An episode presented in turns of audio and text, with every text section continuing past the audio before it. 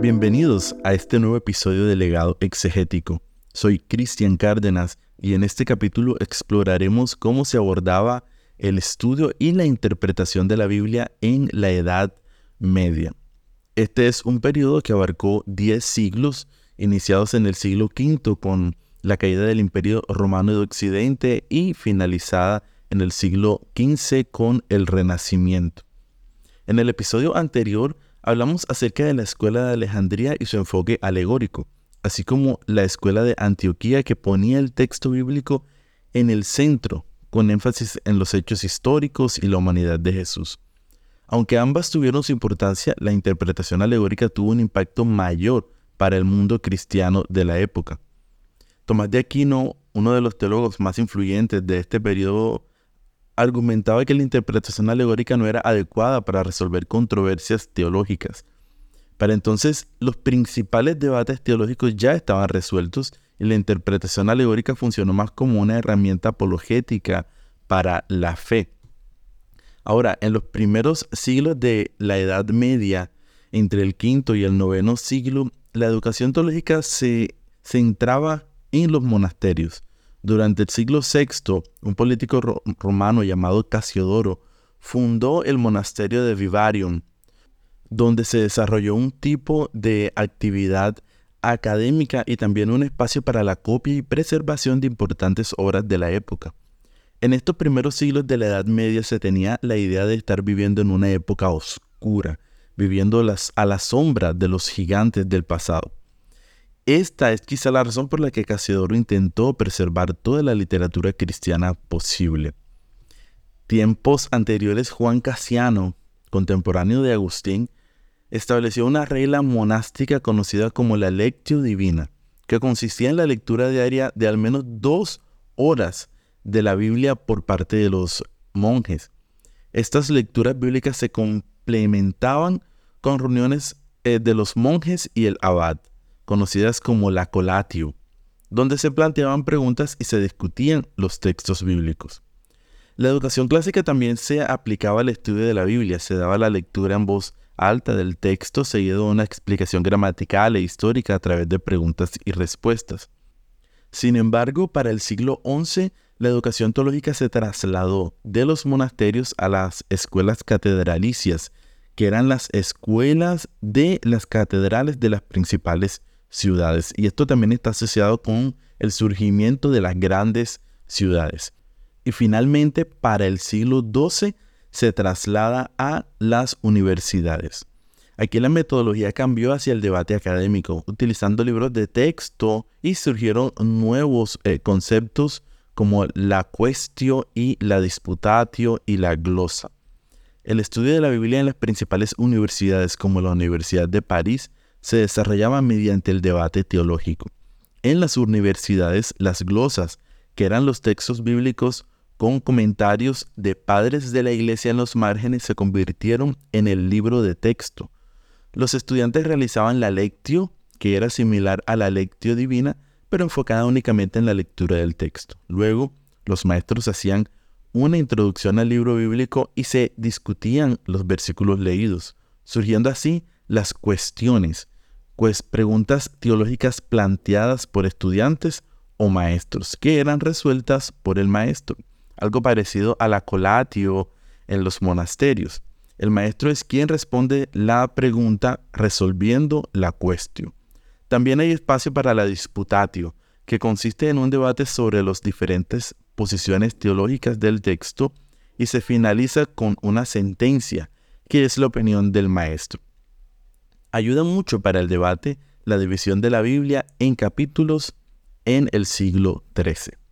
De hecho, cuando Lutero publica las 95 tesis, estas hacían parte de una disputatio para que un estudiante las defendiera en la universidad.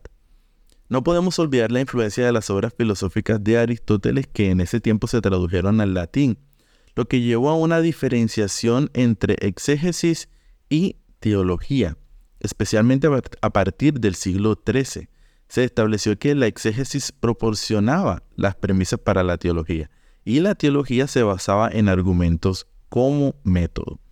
Uno de los aspectos más relevantes de la interpretación bíblica en la Edad Media son los cuatro sentidos, que se dividen en el sentido literal y el sentido espiritual. Este sentido espiritual se divide en tres, que son el sentido alegórico, anagógico y tropológico. Entonces eran los cuatro sentidos, el sentido literal y el sentido espiritual que se dividía en el alegórico, anagógico y tropológico. Los teólogos medievales veían estos cuatro sentidos, aunque algunos proponían sintetizarlos o intercambiarlos según su interpretación o las libertades del estudiante de la sacra página.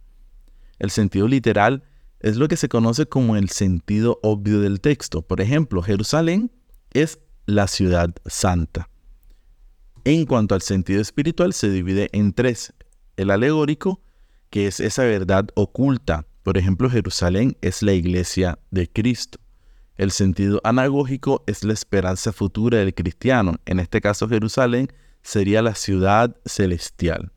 Y el sentido tropológico es la amonestación moral.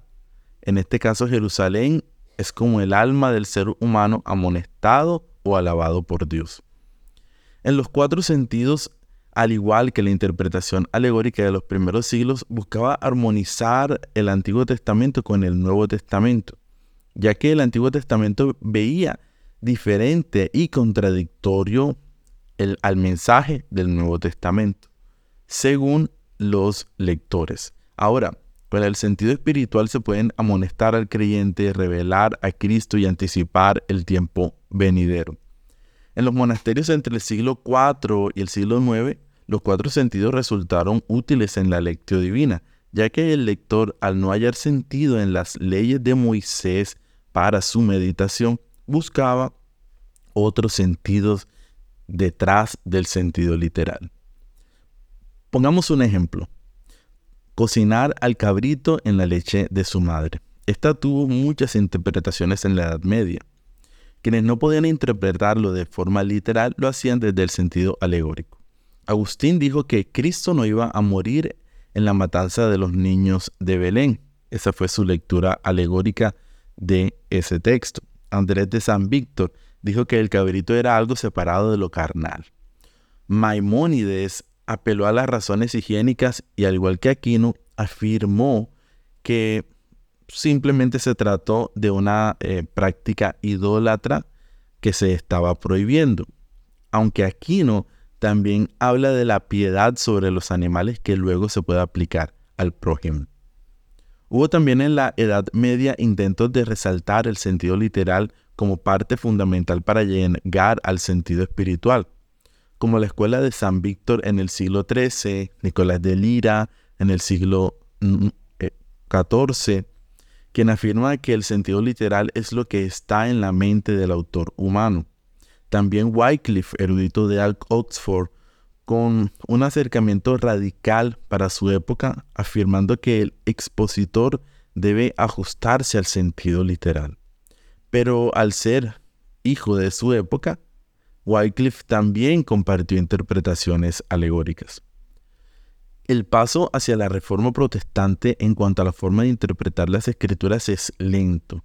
Se puede notar que Lutero en su comentario de Salmos aplica los cuatro sentidos, y es mucho tiempo después que Lutero manifiesta su desilusión sobre los cuatro sentidos. El desencanto sobre los cuatro sentidos se puede notar desde el siglo XIII, pero el uso de los cuatro sentidos continuó con fuerza aún entrando el periodo de la Reforma Protestante, dominando la mayor parte de la Edad Media. Como crítica, puedo mencionar que la Edad Media fue dominada por los cuatro sentidos en cuanto a la interpretación bíblica. La interpretación alegórica tomó fuerza y se convirtió en uno de esos tres sentidos espirituales del texto, el alegórico, anagógico y tropológico. El problema con este acercamiento es que no reconoce los géneros literarios del texto. Si un autor usa una alegoría, el autor bíblico usa una alegoría, esta hacía parte del sentido literal, por lo que aún así había que buscar el sentido alegórico que es diferente al significado de la alegoría como género literario. De igual forma, el sentido tropológico, que es la amonestación moral, si el sentido obvio del autor era una amonestación moral, había que buscar dentro del sentido tropológico cuál es la amonestación moral espiritual. Y se aplica la misma lógica en el sentido anagógico. A modo de reflexión, se resalta la fuerza de una tradición y el tiempo que dura para ser cuestionada y cambiada, ya que durante nueve o diez siglos los cuatro sentidos dominaron la interpretación bíblica. Y aunque hoy no usamos los cuatro sentidos, creo que aún hay cierta influencia. Hoy en día aún podemos encontrar influencia del sentido alegórico en la interpretación bíblica, bastante. En círculos cristianos eh, pentecostales, mayormente en los neopentecostales, pero todavía se ve mucho en la práctica cristiana común. Creo que las aplicaciones de los sermones de hoy en día también tienen similitudes al sentido tropológico, que es el sentido moral. Parece que las em, aplicaciones del sermón no siempre se ajustan a lo que quiso decir el autor y se extrapolan al contexto o situación del oyente dejando de lado el contexto bíblico. Cometemos el mismo error al creer que textos como los, las leyes de Moisés o las genealogías no aportan a la meditación bíblica? ¿Y qué sentido encontramos detrás del sentido literal para la meditación o la reflexión cristiana? El sentido literal no es suficiente para asegurar que todo pasaje bíblico sea de edificación para el creyente. Cuando leemos la Biblia hay partes que creemos que no son de edificación para el creyente. Y para finalizar, quiero mencionar la posibilidad de que podamos estar pensando que nuestra forma de interpretar es la correcta. Pero así pensaban los teólogos de la Edad Media, con las excepciones de aquellos grandes críticos de la época. Pero aún así, tuvo que pasar muchos siglos para cuestionar y cambiar ese acercamiento. Es difícil juzgar nuestra época ya que estamos dentro de la historia, pero lo importante es ¿Qué tan conscientes estamos de nuestro tipo de acercamiento para interpretar el texto bíblico? Eso es todo por hoy en este episodio y este podcast de legado exegético. Espero que hayan disfrutado este viaje a la Edad Media y la forma en que se interpretaba la Biblia en aquel entonces. Nos vemos en el próximo episodio para hablar de la exégesis de la Reforma.